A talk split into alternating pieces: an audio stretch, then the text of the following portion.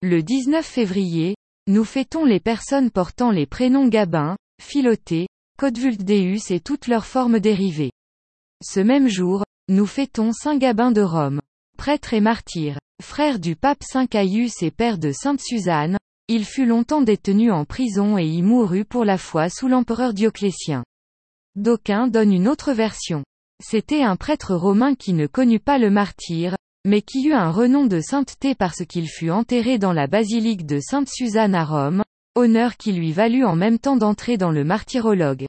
Illustration, Saint Gabinus, fresque de Baldassar Cross, 1598, Église Sainte-Suzanne, Rome. Retrouvez-nous sur le site nominis.cef.fr.